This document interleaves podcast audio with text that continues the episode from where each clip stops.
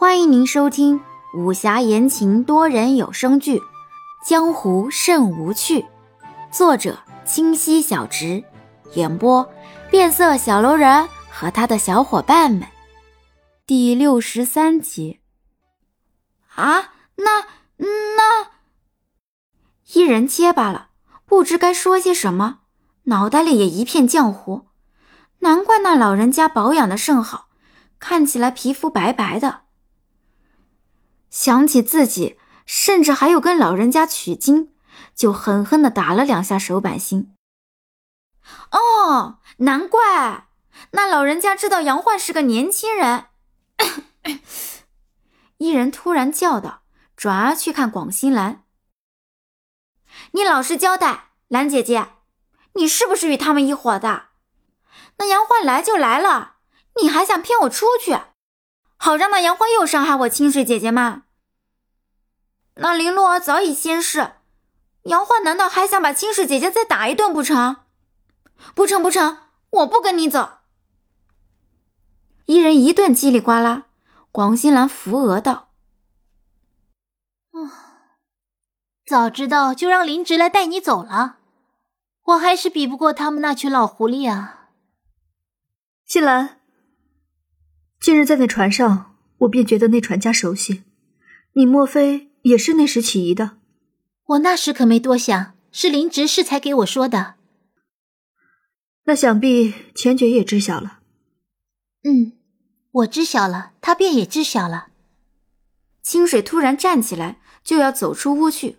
广兴兰忙拉住他道：“哎，清水，你干嘛去啊？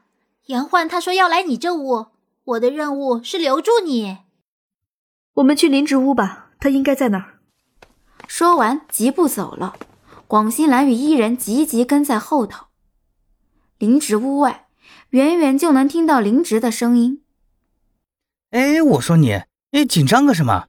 清水不像小气的人，你呢，诚心的道歉就好了。”砰的一声，清水推门而入。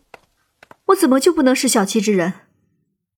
林植一个鲤鱼打挺，忙跑到了屋外。那屋外，前爵、广兴兰一人正望着他。见他出来，一人忙要进屋，就被林植一把拥住。嘘，好伊人，你清水姐姐没事的。杨焕是来赔罪的，不是来气他的。你相信我，我们走吧。哼，你给我好好说道说道，究竟怎么回事？若清水姐姐有半点闪失，拿你试问？林植一边答应着，一边推着伊人与众人离开了。屋外顿时安静下来，屋内也静下来。清水盯着杨焕，看不出来表情，就见杨焕讪讪笑着：“清水，你可会原谅我？当日都是我的错，我不该丢下你就走，都是我不好。我……”就见清水已泪流满面。杨焕忙走上前，一把将清水拥在怀里，紧紧的。对不起，清水，都是我的错，原谅我好吗？我明知林洛儿使诈，偏那般来伤害你，我真是笨，我对不起你，清水，我不该那般质疑你，你对我那么好。清水慢慢从杨焕怀里挣脱出来，轻轻推开杨焕。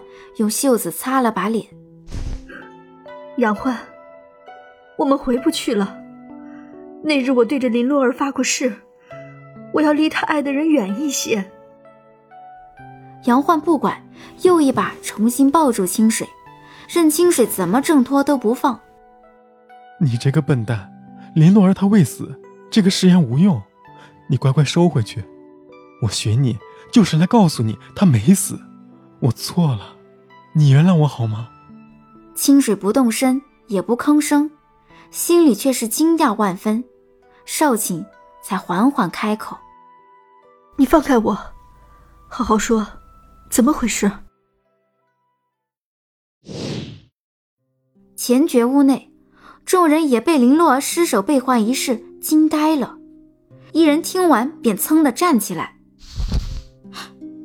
你妹妹现在在何处？”是生是死？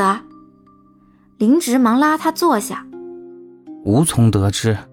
只是那尸首不是他，嗯，定还活着。至于在何处，就不知道了。你是怎的发现这尸首不对劲的？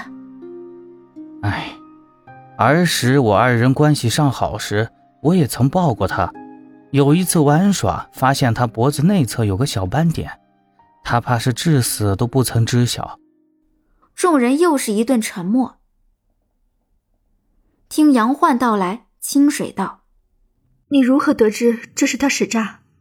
说不定被他人软禁也有可能啊。”哼，事出时我总觉得有蹊跷。